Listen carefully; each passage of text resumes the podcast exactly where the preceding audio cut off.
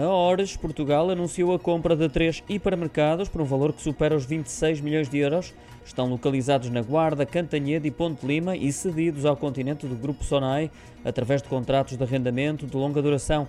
Quem confirmou a aquisição de portfólio, composto por estes três ativos imobiliários, foi a própria Horas Portugal, a Sociedade de Investimento e Gestão Imobiliária, que surgiu através de uma parceria entre o Banco Inter e a Sonai Sierra, uma compra que faz parte dos objetivos de investimento traçados no seu plano de negócios, referiu no mesmo documento.